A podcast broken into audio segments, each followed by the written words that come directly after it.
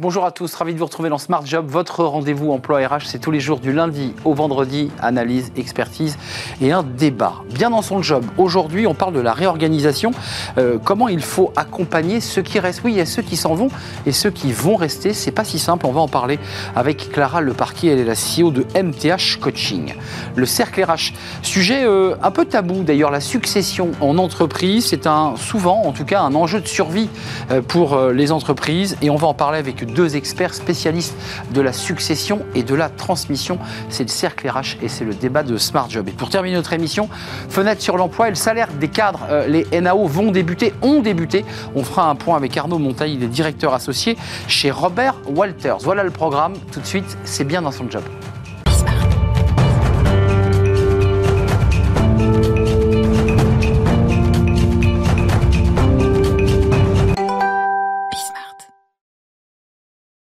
Bien dans son job, on s'intéresse au, sujet de la réorganisation, alors pas tant sur le, plan de la gouvernance, mais sur le plan humain, ce que ressentent évidemment ceux qui sont partis, mais surtout ceux qui restent. On en parle aujourd'hui avec euh, Clara Leparquier. Bonjour Clara. Bonjour Arnaud. Ravi de vous accueillir, CEO de MTH Coaching. Alors, euh, on ne parle pas de ceux qui s'en vont, parce que c'est souvent difficile de partir, euh, des plans de reclassement, le chômage.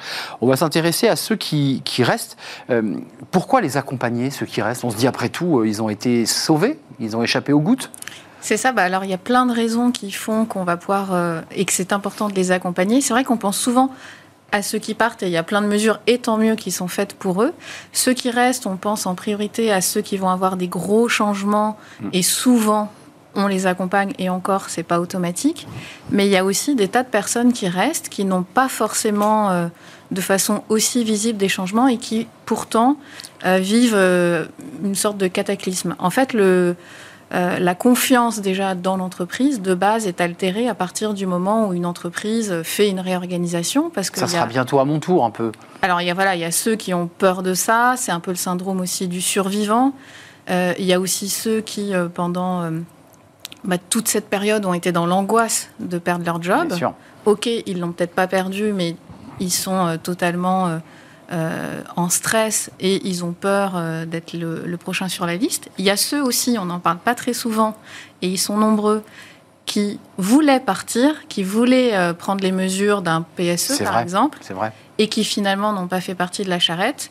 Et quand ils restent, il y a de la frustration, une démotivation. Il y a aussi tous les managers, mais aussi les RH, qui ont eu des mauvaises nouvelles à annoncer, qui ont dû faire partir, voir partir des gens de leur équipe. Donc ça aussi, c'est euh, important d'accompagner ces personnes. Il y a aussi les partenaires sociaux qu'on peut accompagner. Euh, parce que grosse pression sur leurs épaules. Hein. Exactement, et ils reçoivent, c'est un peu le bureau des pleurs, et puis grosse pression aussi. Donc voilà, ça fait plein de personnes et plein de raisons de prendre soin de l'ensemble des personnes qui restent. un corps social fragilisé. Alors les symptômes, c'est quoi? Parce qu'on peut les imaginer. Il y a du stress, de l'angoisse, une surcharge de travail C'est ça les, difficultés C'est ça, bah, il y a à la fois des risques euh, psychosociaux, effectivement, euh, dans les différents cas qu'on a évoqués, il peut y avoir des personnes qui vont ressentir une grande tristesse, de la colère, euh, il y a un risque de démotivation, de désengagement qui pèse du coup sur l'efficacité et la pérennité de l'entreprise. Il faut accompagner aussi ce qu'on appelle le deuil en entreprise, le deuil des personnes qui sont parties, le deuil du job qu'on a perdu, là, je pense en particulier aux personnes euh, qui voient leur poste euh, soit supprimé, soit totalement modifié. Et en fait, souvent, ces personnes-là, c'est une atteinte à leur propre identité et elles se sentent comme non reconnues, dévalorisées par l'entreprise. Et donc, c'est aussi ce sentiment-là euh, de perte d'identité qu'il va falloir accompagner pour certaines personnes. Euh, Clara, la grande question qu'on se pose, on a bien compris qu'il fallait faire un focus sur cela, il ne fallait pas les oublier. Euh, comment on limite les RPS, les risques psychosociaux, justement pour cela? Comment on fait? Alors déjà, ce qui est indispensable, ça, peut sembler une évidence, mais c'est de leur proposer des espaces de parole, hmm. d'écoute, d'expression que ce soit individuel ou collectif. En individuel, ça peut être joué par, euh, bien sûr, le manager, les RH. Pourquoi pas un soutien externe avec une ligne d'écoute qui peut être soit des psys, soit des coachs. Et puis en collectif, ça va être, euh, par exemple, des ateliers d'écoute où là, très souvent, c'est animé par des personnes externes à l'entreprise dont c'est le métier. Euh, comme euh, les coachs ou, les psychologues. Donc, euh, focus sur ceux qui restent. Vous parliez du deuil, je pense à ceux qui vont voir des bureaux vides. Ce choc psychologique qui fait que quelques mois auparavant, ben, on parlait et l'espace s'est retrouvé vide. Est-ce que les DRH en ont conscience avant de nous quitter? Est-ce que c'est un sujet, comme on dit, qui est adressé? C'est un sujet qui est adressé parfois, mais pas assez, parce que comme je vous disais, on a tendance à penser en priorité à ceux dont vraiment tout va changer, leur métier, etc. Mais en fait, il y a tous les autres. Et, euh, c'est vraiment... Euh, en fait, si on passe à côté de ça, euh, on passe à côté de la nouvelle dynamique ah qu'il peut y avoir, aussi bien d'un point de vue individuel que pour ce qui est de réengager le collectif. Et finalement, ça, ça peut transformer une réorganisation en un échec total si on a énormément de collaborateurs qui se sentent au bord du chemin et qui ne euh, reviennent pas motivés dans l'entreprise. Et un risque de démission euh, accru potentiel pour ceux qui restent et qui veulent démissionner. Merci. Démission, arrêt maladie. Euh. Et donc des engagements au final. Exactement.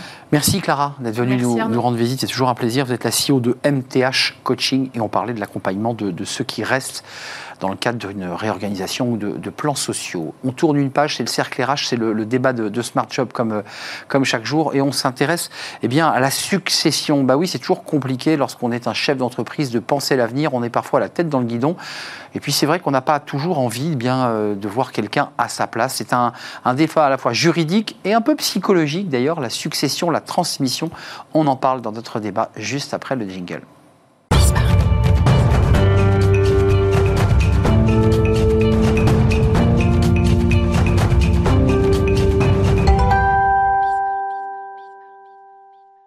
Le cercle RH, le débat de Smart Job quotidien. On s'intéresse aujourd'hui à un sujet qui est assez peu traité, d'ailleurs qu'on a peu traité sur ce plateau, euh, la succession, la transmission d'entreprise, ETI, euh, e PME, entreprise familiale. C'est toujours un moment un peu difficile de, dire eh bien, qu'on va donner les clés et qu'il faut s'y préparer. Et souvent, ben, c'est un peu compliqué. Et c'est un enjeu à la fois humain, évidemment, mais aussi économique pour la survie de eh bien, notre tissu euh, d'entreprise, industrielle ou pas. On en parle avec nos, invités, des experts de ce sujet. Caroline euh, Bergbaum, merci d'être avec nous. Euh, vous êtes la fondatrice d'Alter Ago, et non pas coprésidente du réseau Entreprendre Val d'Oise et membre de l'IFA. Et vous, je sais que vous y tenez beaucoup parce que le document est tout chaud. Transmission, enjeux et bonnes pratiques. On est au cœur du sujet. Guide à l'usage des acteurs de la gouvernance des PME et des ETI. Je montre ce petit document de l'IFA Caroline allait le faire à ma place, mais je le fais. Euh, L'IFA qui, produit d'ailleurs un certain nombre de littérature sur beaucoup, beaucoup de sujets qui sont assez passionnants. Fabrice Coudray est avec nous. Bonjour Fabrice. Bonjour Directeur exécutif Search chez Robert Half, avec vous aussi une étude passionnante euh, sur ces enjeux de, euh, de succession mhm. et de transmission. un petit mot d'abord, parce que dans le guide de l'IFA, je ne sais pas si vous l'avez procuré ou vous avez jeté un œil. Il y a une typologie, euh, Caroline, juste pour commencer par l'humain. On va parler du juridique, on va parler de l'économie, mais vous faites une liste assez drôle du profil de ceux qui bah, vont un jour euh, s'arrêter pour donner les clés. Il y, a, celui qui en a pris conscience, mais qui procrastine, qui dit il faut le faire, mais je ne le fais pas. Il y a le tout-puissant on est d'accord, qui dit bah moi je suis tellement puissant que j'ai envie de la donner à personne parce que je trouve personne à ma hauteur. Et puis pareil, il y a celui qui, est prêt à le faire et puis qui trouve mille raisons pour ne pas le faire. C'est ça la typologie des, des chefs d'entreprise? Euh, Oui, en fait, euh, pour réaliser ce guide, donc on a fait un, certain nombre d'interviews hein, pendant presque 18 mois. Et en effet, on a euh, catégorisé trois, trois typologies de dirigeants d'entreprise le, bon, on a donc le, transmetteur structuré qui va tout organiser, qui va avoir en général une gouvernance, il est plutôt bien accompagné aussi. Euh, il a une gouvernance bien structurée, il a une vision et il sait à peu près comment, comment il va s'organiser pour la suite. Ensuite, on a euh, le fondateur éternel. Alors euh, voilà, c'est ce qu'on on, l'a appelé comme ça. Le père fondateur. Euh, et en fait, on se rend compte effectivement que souvent le fondateur, il est tellement attaché à son entreprise, c'est comme son enfant. Son enfant, bien sûr. Il a du mal, il a du mal à lâcher. Et effectivement, on le retrouve souvent. Euh, aujourd'hui, on voit un petit peu des, statistiques où bah, les dirigeants sont vieillissants pour certains. Hein. On a quand même euh, des chefs d'entreprise au-dessus de. Enfin, la proportion hein, des chefs d'entreprise qui a plus de 66 ans et, vers 70 ans, je crois. c'est quand même important. Et puis ensuite, on a euh, le, transmetteur un peu procrastinateur qui sait, hein, qui, doit, qui doit transmettre, il le mmh, sait, mmh, mais mmh. Euh, il, va, il va chercher aussi à avoir la bonne information. Et en fait, c'est tellement complexe, c'est tellement long. Il y a tellement de parties prenantes euh, qu'on euh, n'a jamais vraiment toujours la bonne information et on peut ne jamais passer à l'acte. Fabrice, côté gouvernance de votre étude, parce que vous avez euh, une étude, mhm. Board the Room Navigator, une étude passionnante. Là, on, fait, on est sur la gouvernance. Il y a 37% des comités de direction qui déclarent globalement consacrer du temps à la mise en place d'un plan succession. de succession, le reste pas. Et 40% des comités de direction qui déclarent ne pas avoir mis en place de plan de succession, mais ont conscience de celui-ci. Ça fait juste écho à ce qu'on vient de se dire. Pourquoi c'est un sujet, je dirais, qui n'est qui est pas traité? C'est tabou? On n'en parle pas? C'est gênant? Je crois qu'il y a un sujet. Enfin, il y, a, une multitude de sujets qui euh, s'entrechoquent, en fait, effectivement. Tabou, peut-être un peu. Euh, et puis un peu un problème d'ego du dirigeant. Et eh oui. il y a, parce qu'il y a plusieurs, il y a plusieurs sujets. Il y a l'aspect capitalistique, la transmission, mais on parle de la succession, c'est-à-dire qui va assurer la gouvernance de l'entreprise. Pas mélanger les mots. C'est pas, pas la même chose parce que dans, la succession, il y a la gestion opérationnelle d'une société, son avenir, parce qu'il y a un volet social important. Quand vous avez une entreprise, euh, une ETI, une PME qui emploie 500, 1000, 1500 personnes, il y a tout cet aspect-là où on, se doit de prévoir. On se doit de prévoir. La décision, être, ça peut être des actionnaires, ça peut être le dirigeant fondateur ou pas. Il y a plein de, de, de cas de figure différents, mais in fine, une entreprise sur deux n'a pas prévu de plan de succession. Mais transmission, vous nous dites, la transmission, pour la distinguer de l'aspect juridique du capital, c'est qui prendra le fauteuil de monsieur X, un jour ou l'autre c'est ça le, débat. il y a, non, il y a la transmission, c'est l'aspect capitalistique. Et la succession, c'est qui prend le fauteuil. C'est l'aspect opérationnel. C'est ça le plus sensible. C'est ça le plus sensible? Les deux. Les deux? En réalité, il n'y a, pas une transmission, hein, il y a plusieurs transmissions. Euh, on parle euh, très tôt hein, de la, transmission des valeurs de l'entreprise, la transmission du savoir-faire, du savoir-être, transmission du pouvoir.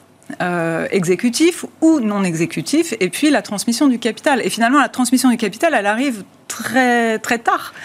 Euh, d'où l'importance de la gouvernance, hein, d'ailleurs, puisque c'est aussi, euh, euh, je dirais, les, administrateurs, c'est leur rôle aussi, justement, d'avoir toujours, finalement, de façon continue, un œil sur tous ces sujets de, transmission, de capital humain, de risque aussi. On a, une, on a une idée du nombre d'entreprises aujourd'hui qui sont, qui sont dans, la, dans la posture d'être reprises. non, c'est compliqué à savoir ça. Très compliqué, ça peut être aussi prématuré. Il n'y a pas qu'une question d'âge. Il y a une question de, de, je de volonté patrimoniale d'un dirigeant. Euh, et puis, on peut être aussi dans une entreprise où la question de la transmission du capital ne se pose pas.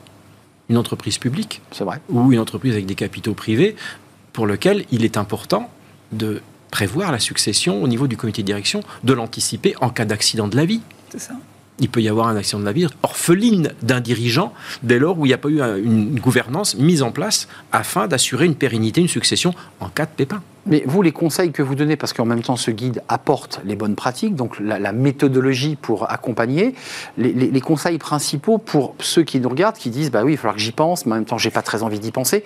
On commence par quoi et, comment on organise tout ça? Mais justement, c'est euh, par exemple, bon, on, a, on, a eu le cas hein, pendant le, Covid, hein, la crise qui nous est arrivée euh, il, y a, deux ans. On ne l'a pas euh, oublié. Euh, on ne l'a pas oublié. Et puis, ça rappelle quand même au bon souvenir de qu'est-ce qu'on fait si, si le dirigeant a effectivement un accident.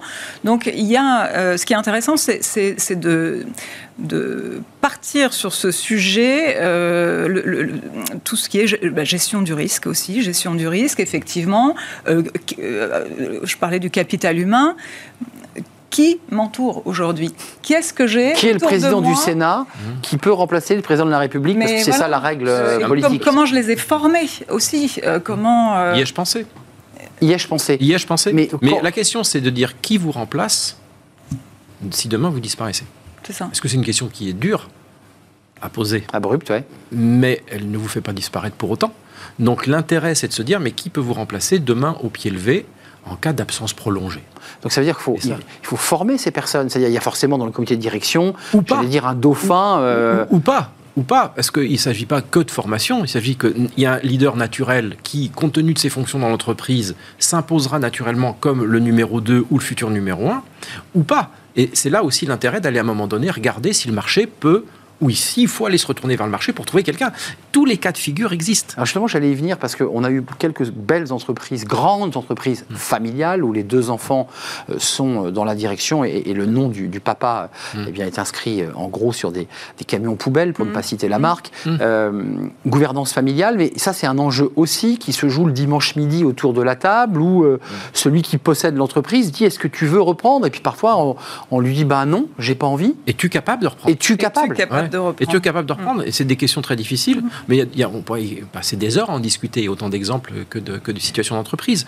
Mais c'est vrai que c'est des questions qui sont pas faciles à poser, pour lesquelles les réponses sont pas évidentes, et sur lesquelles il faut une forme de courage, je dirais, euh, décisionnel, en disant je vais prendre un peu de recul, je vais, moi dirigeant, me poser à moi-même les bonnes questions et dire que, où est-ce que je dois emmener mon ce capital que j'ai pu créer, si tant est qu'on soit dans une entreprise familiale, c'est important de, prendre ces décisions et puis de faire un petit peu de prospective. Euh, Caroline Beckerbaum, la place, alors on a parlé de la gouvernance des comités de direction, des COMEX, alors évidemment ils entourent au plus près dans l'opérationnel, et puis il y a les conseils d'administration, c'est un sujet qui intéresse beaucoup l'IFA, quelle est la place là des conseils d'administration, des administrateurs, dans cette notion de succession? Est-ce qu'ils ont leur mot à dire? Est-ce qu'ils peuvent aiguillonner? Mais justement, en fait, euh, il faut qu'ils aient le courage aussi à un moment donné d'aborder ces questions-là. Là aussi, vous voyez, le, euh, caractère un peu tabou du sujet. Eh ben, l'idée, c'est vraiment de, faire, de, faire en sorte que ce ne soit plus un sujet tabou.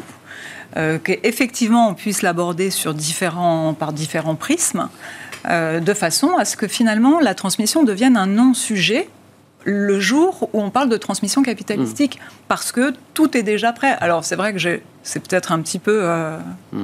euh, idyllique. Idyllique. Enfin, en tout cas, ça a été préparé. Mais en tout cas, c'est vraiment, et c'est pour ça que ce, guide est, vraiment à l'usage des, des, administrateurs aussi, bien sûr, des dirigeants, mais des administrateurs pour les aider à aborder ces problèmes qui sont souvent tabous. Quand vous avez en face de vous un dirigeant charismatique, mmh. euh, âgé, euh, et qui, euh, et qui voilà, connaît son entreprise sur le bout des doigts, c'est toujours difficile de lui dire quand est-ce que vous allez passer la main. Mais dans la succession, il y a, vous avez évoqué le capital, évidemment ça c'est un enjeu, mais il y a aussi dans beaucoup d'entreprises la raison d'être, euh, l'éthique de l'entreprise, le choix du successeur doit aussi prendre en compte ce genre, ces nouveaux critères.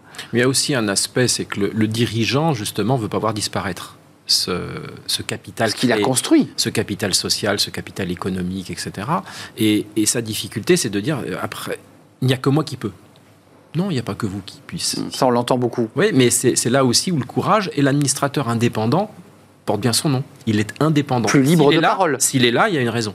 il doit ce courage. Et, et libre de parole plus libre de parole. Plus libre, il doit, il doit être libre de parole. Et le risque, c'est aussi quand même que l'entreprise se dévalorise. Parce que que vaut une entreprise euh, qui est euh, uniquement. Euh, enfin, je, m'autorise. Parfois, l'entreprise existe aussi par le charisme de son fondateur ou de son PDG. Et débrancher le nom d'une entreprise mais aussi d'une autre manière. Enfin, je ne sais pas ce que vous en pensez, mais il y a un sujet, non? Il y, a des, il y, a des, enjeux d'innovation aussi. Hein. Euh, est-ce que, est -ce que le, dirigeant actuel euh, est capable de mener les transformations euh, de l'entreprise? Hum. Alors, bien évidemment, c'est toujours difficile de se dire je ne suis pas la personne. Ça mais encore une fois, les administrateurs sont aussi là pour amener en douceur, avec de la bienveillance, toujours euh, des sujets qui sont effectivement douloureux. Il hein. ne faut pas oublier que c'est un sujet ouais, vraiment la chair. douloureux pour le géant. L'enjeu économique. Et ça prend du temps. Et ça prend du temps. C'est pour ça que cette réflexion doit... Et quand on voit qu'à travers cette étude qu'on a fait auprès de dirigeants et de fonds d'investissement qui partagent exactement le même constat, c'est que trop peu d'entreprises prévoient cette succession. Parce que leur intérêt économique, au fond, si on prend ce, prisme-là, il, il, est aussi très intéressant. Ils disent il faut du temps, il faut le prévoir. Et c'est pas de dire un gros mot que d'anticiper le départ de quelqu'un. C'est-à-dire que les fonds d'investissement qui vont investir dans les entreprises pour les accompagner, elles aussi veulent, veulent que l'entreprise continue à vivre, pour le dire abruptement, au-delà même de son fondateur ou de celui qui la dirige. On est d'accord. Y compris de l'intervention du fonds. Enfin, c'est une logique implacable. Donc effectivement, il faut du temps, il faut de la persuasion de la part des administrateurs, de la part du dirigeant, de la part des actionnaires, euh, pour prévoir euh, ce fameux plan de succession, quel que soit le, le statut de la société et de, son capital. Euh, donc il n'y a pas un, job board d'entreprise euh, sur lequel on aurait le job board de allez sur ce site, vous verrez, ça bouge, vous pouvez succéder au patron. Ça n'existe pas. Comment ça se passe? C'est du bouche à oreille? C'est on en parle dans, dans, les réseaux feutrés de clubs? Comment comment on, comment on l'appréhende ce sujet? C'est très compliqué de l'attraper en termes de chiffres. C'est le bouche à oreille Je vous vois douter, je vois... Non, mais il suffit de... Bon, après, c'est vrai que votre question est, pertinente, mais délicate d'y répondre de manière arithmétique. Bah, bien sûr. Effectivement, euh, est-ce que l'âge du dirigeant euh, est un... Bah non. Oui, alors ah, il y a des sociétés sur lesquelles on arrive euh, à la fin d'un mandat et pour lesquelles, effectivement, on peut anticiper à 2-3 ans en avance la fin du mandat de, de, directeur général ou de président pour justement chercher en interne ou à l'externe euh, le, remplaçant. Donc ça, c'est assez visible. Ça, c'est assez visible. Interne ou externe ah, mais Ça, c'est une question auquel ah, bah, l'entreprise fait un constat qu'en interne, on n'a personne, ou au contraire, on l'a anticipé il y a très longtemps, ou des talents euh, sont sortis un petit peu du, rang, et, et c'est pas choquant, mais il faut l'anticiper à nouveau, et pas se retrouver en disant Ah, le mandat termine dans six mois, qui va pouvoir remplacer le président? Ce qui est souvent le cas. Merci à vous. Je voulais simplement prendre le temps de, repréciser votre étude qu'on peut trouver chez euh, Robert Alf sur le site avec des études très détaillées. ça, c'est l'étude qu'on peut voir en ligne, nous sommes d'accord Absolument. Et ce document, qu'on peut voir aussi en ligne d'ailleurs, mais qui est un document papier qui est extrêmement euh, documenté, le, parmi les guides de l'IFA, vous avez transmission, enjeux et bonnes pratiques, avec des choses extrêmement claires, détaillées, un tableau de bord, à la fin des typologies d'entreprise, de l'âge du capitaine, donc tous les cas de figure, parce qu'en fait c'est très protéiforme ce sujet. Il n'y a pas un, il y a mille histoires de succession. Euh, et, ce sujet est donc passionnant. Et je le redis quand même éminemment complexe euh, et, un peu tabou, puisqu'il touche à, à notre être. Merci à vous deux. Merci, à, vous. Caroline Bergbaum. Vous êtes fondatrice d'Alterago, co-présidente du réseau Entreprendre Val d'Oise et vous l'aurez compris, membre de l'IFA. Et merci à Fabrice Coudray, directeur exécutif Church chez Robert Alf. Merci à vous deux de nous avoir éclairés sur ce sujet. On va continuer à le traiter d'ailleurs, ce sujet. On tourne une page fenêtre sur l'emploi. On va parler des cadres euh, et évidemment la négociation des salaires. On en est où sur les salaires des cadres? On en parle tout de suite.